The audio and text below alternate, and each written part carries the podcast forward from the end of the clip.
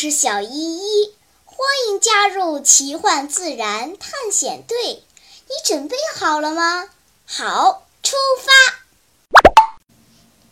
周六晚上，小胖子刚刚钻入被窝，手表电话就响了起来。原来是小依依发来的消息：“胖子，明天早上七点，老地方集合。”小胖子无奈地摇了摇头。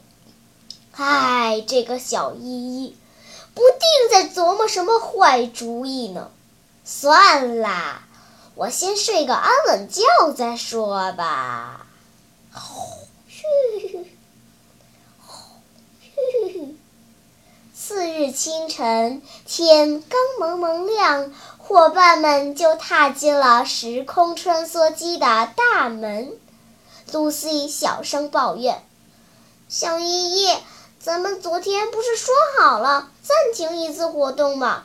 民乐团要比赛了，我们都抓紧练习呢。”“是呀，是呀。”乐乐接着说，“我们下周还要进行英语决赛呢。”小依依耸了耸肩膀：“真是不好意思啦，原本这周是要停一次的。”但是我昨天晚上接到一个电话，他们那里发现了一种稀有的动物，不去看看太可惜了。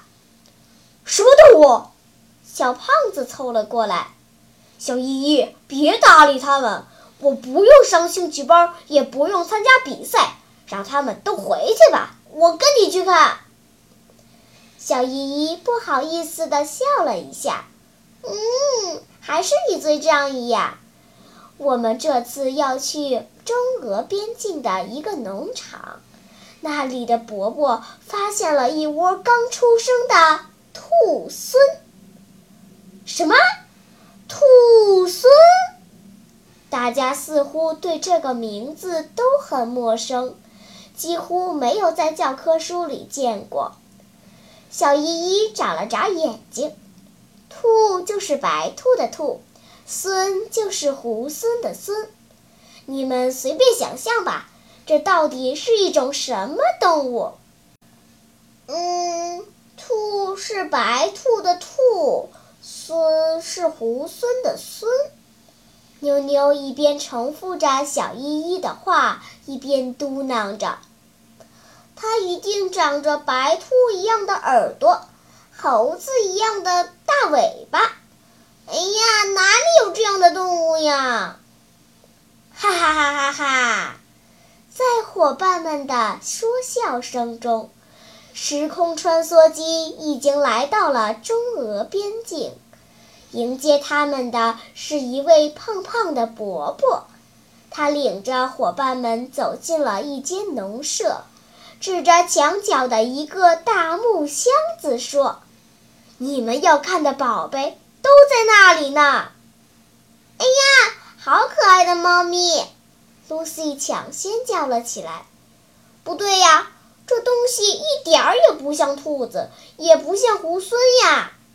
伯伯笑着对小依依说：“一个月以前，我清理库房的时候发现了这些小家伙，我以为是一窝野猫。”他们的妈妈也许是受了惊扰，再也没有回来照看他们。于是，我用牛奶把这些小家伙喂饱。没想到，他们是越长越怪。你们看，它的脑门上有斑点，身上却没有明显的花纹，全身的皮毛细密松软，如同毡子一般。蓬松的毛发和尾巴，超短的腿，真是越看越别扭啊！后来请村子里的老人辨认，他们一眼就认出这是已经绝迹多年的兔孙。伯伯一边说，一边把一只兔孙抱到孩子面前。这小家伙一点儿都不认生。瞪着一双淡绿色的大眼睛，好奇地四处张望。咳咳小依依清了清嗓子，开始上课啦。兔狲虽然也是猫科动物，但是它有几个特征。你们看，它的脚是短的，臀部肥重，毛发很长很厚，这使它看起来特别的矮胖，像个大毛球。据说它的毛发会随着季节而改变颜色和花纹。一般来说，兔狲栖息于草原、荒漠与戈壁，也能生活在林中和丘陵，是一种夜行动物，一般黄昏才出来觅食，主要以鼠类为食，也吃野兔和沙鸡。妞妞捅了捅乐乐，悄悄地说：“你看，它长得像不像小胖子？”乐乐点了点头，挺像的。哎，小胖子，你干脆改名吧，叫胖孙。小胖子白了一眼乐乐和妞妞，懒得搭理你们。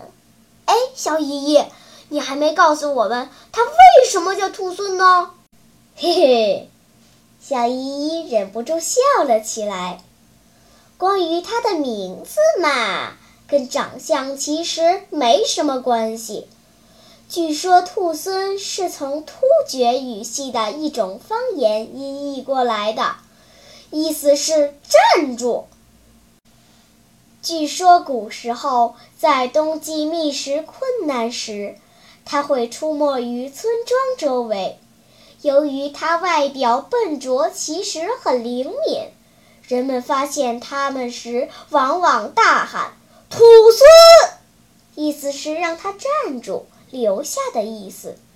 说来也怪，兔狲听见声音，真的会停下脚步，回头看一下。后来，“站住”这个突厥词就成了它的名字“兔狲”了。小胖子摸了摸兔狲宝宝的头，笑着说。哦，原来你叫站住啊，小乖乖。哦，对了，伯伯，这些站住宝贝儿好可爱，您是不是打算把它们当宠物养啊？宠物？伯伯笑了笑，这可是国家二级保护动物，可不能随便养着玩儿。以前这东西很常见。可是近年来，由于人类捕杀和生存环境恶化，野生兔狲已经很少见了。我已经通知动物保护部门了，过几天他们就会把这些小宝贝儿接走，科学喂养，然后放归大自然。好啦，我们不要惊扰他们，但愿这些可爱的小精灵能早日回到大自然的怀抱。在离开前，让我们一起看几张他们的照片吧。在喜马拉雅 APP 上，滑动屏幕能看好几张哦。小朋友们，你来分辨一下，这家伙到底像兔呢，还是像孙呢？嘿嘿嘿。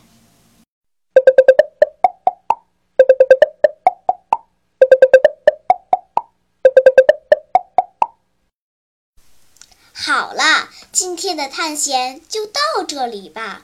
我们该回去啦！大自然里有很多神奇的事情等着我们去发现呢。假如你也想加入我们的探险队伍，那就赶快关注小依依讲故事吧。